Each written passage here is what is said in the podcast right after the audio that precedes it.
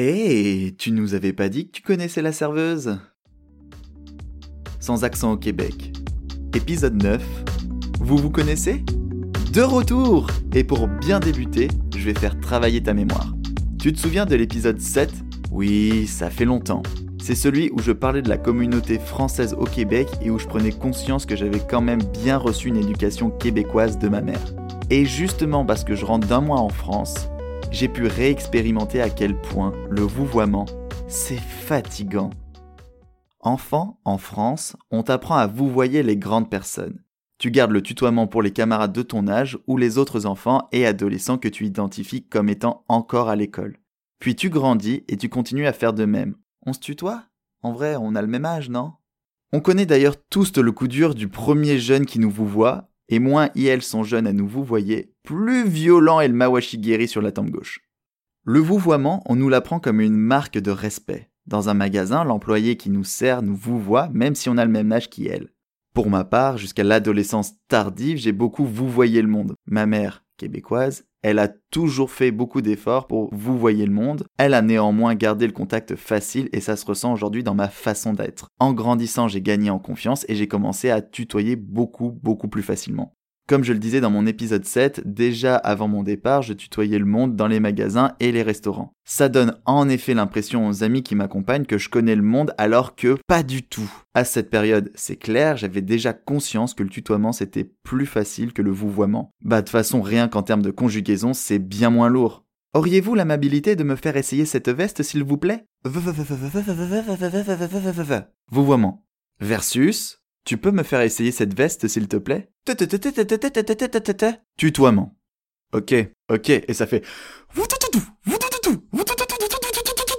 Euh, mec, ça fait rien, mais alors rien du tout. Tu ne refais plus jamais ça. Euh, c'est tout. Merci. Il existe d'après moi un niveau au-dessus, le vouvoiement en famille. Je ne comprends vraiment pas cette pratique et parce que je ne souhaite porter aucun jugement, je n'irai pas plus loin sur ce sujet. Dans tous les cas, si tu es ferventeuse défenseuse du vouvoiement, tu risques de passer un mauvais moment dans cet épisode. Et surtout, n'essaye même pas de te glisser dans mes DM pour argumenter sur le vouvoiement, je te lâcherai mon meilleur vu. Ouais, je vais te vument.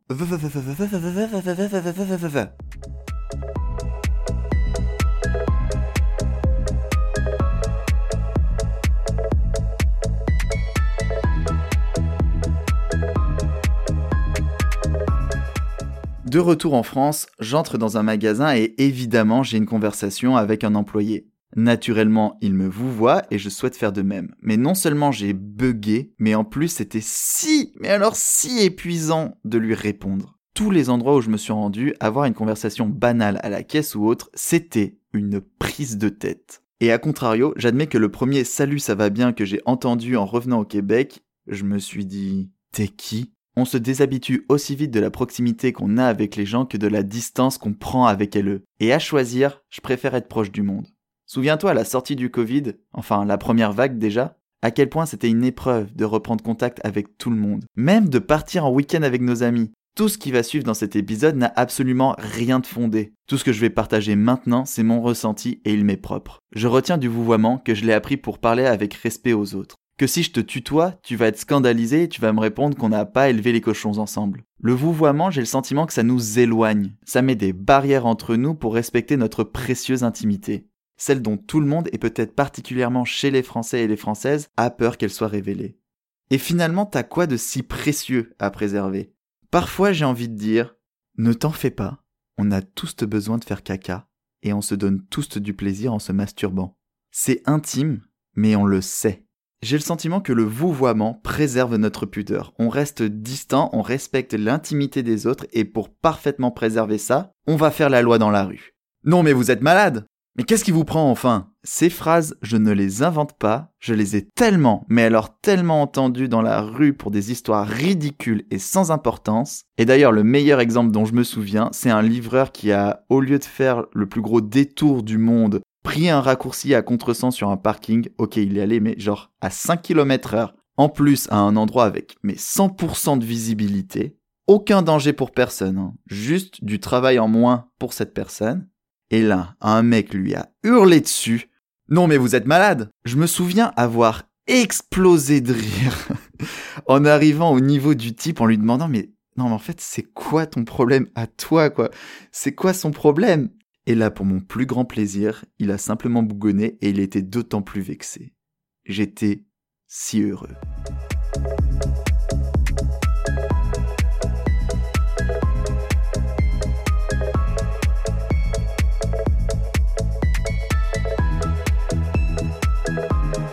La tolérance du monde ne se joue pas seulement à notre utilisation du vouvoiement ou du tutoiement. Il y aura toujours des personnes désagréables. Tout de même, je trouve qu'à contrario du vouvoiement, le tutoiement, ça nous rapproche. Ça crée un sentiment de proximité avec la personne et de ce fait, on est quand même plus tolérant. Si on prend l'exemple d'Internet, l'endroit où on y trouve le plus d'insultes gratuites, pire, on y trouve la haine la plus gratuite envers des individus, certains et certaines se permettent de déverser des atrocités parce qu'ils et elles ne se rendent pas compte du tout que derrière l'écran, il y a une personne. Tu vois où je veux en venir? Plus tu mets de la distance avec le monde, moins tu la considères comme une personne. Et n'a-t-on pas tous déjà vu des personnes se fâcher à leur première rencontre, puis en discutant, ces personnes se réconcilient en se demandant même pourquoi elles étaient fâchées à la base? Au-delà de tout ça, tutoyer c'est tout simplement convivial. Ça fait du bien. J'ai moins peur du monde que je tutoie plutôt que celui que je vous vois. Je ne cherche plus l'adoration du monde, je cherche la courtoisie. C'est à mon sens qui fait toute la force du tutoiement. Au Québec, on se tutoie très facilement. Tu rentres dans un magasin, on te demande salut, ça va bien.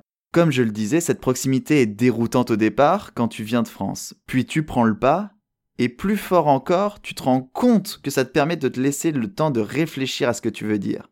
Ça casse ton rythme machinal de bonjour, je règle par carte, merci, au revoir. Alors, à tous les anxieuses qui pensent ne pas être capables d'avoir autant de proximité avec les gens, je t'assure que c'est apaisant de fonctionner pareil. La personne en face ne te cache rien, tu ne lui caches rien. Ça, c'est beau.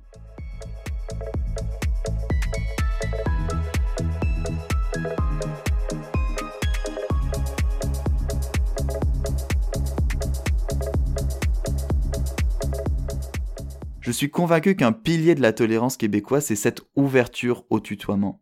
D'ailleurs, la devise au Québec, ça ne devrait pas être je me souviens, ça devrait être c'est correct, je me souviens. Ce fameux c'est correct, je le trouve si important parce qu'on s'offre plus le droit à l'erreur et on reconnaît plus facilement nos propres fautes. J'en reviens alors toujours au même sujet, le regard. Cette chose à laquelle je m'obstine, je le ressens sincèrement, ce regard tolérant des Québécois et des Québécoises, je suis beaucoup plus à l'aise à essayer de pratiquer des nouvelles expériences, et ça sera donc un sujet à développer dans un prochain épisode.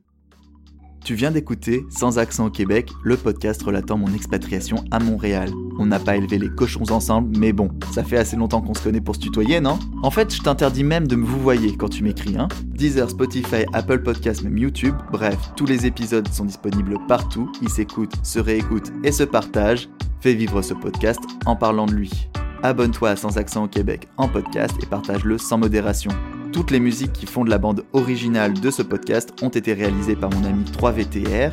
Je t'invite à aller découvrir tous ces sons sur les plateformes de streaming où tu écoutes le podcast et à le suivre sur Instagram à 3VTR Musique. Tu peux aussi m'écrire sur Instagram à adrien.barbochet, je répondrai à toutes les questions pourvu que tu puisses faire les choix qui te permettront d'avancer demain. Tu viens d'écouter Sans accent au Québec, un podcast que je réalise fièrement moi-même, Adrien Barbeau Cochet. Ah, mais c'est ouvert.